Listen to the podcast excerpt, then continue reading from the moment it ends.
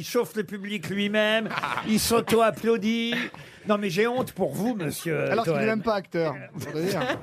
Oui, mais Non, mais les je gens sont qu'il y a un- complètement Il y a un joli dociles, plateau aujourd'hui. J'ai vu les émissions. Hier, je savais pas quoi faire. Là, je faisais mon tricot, tout ça.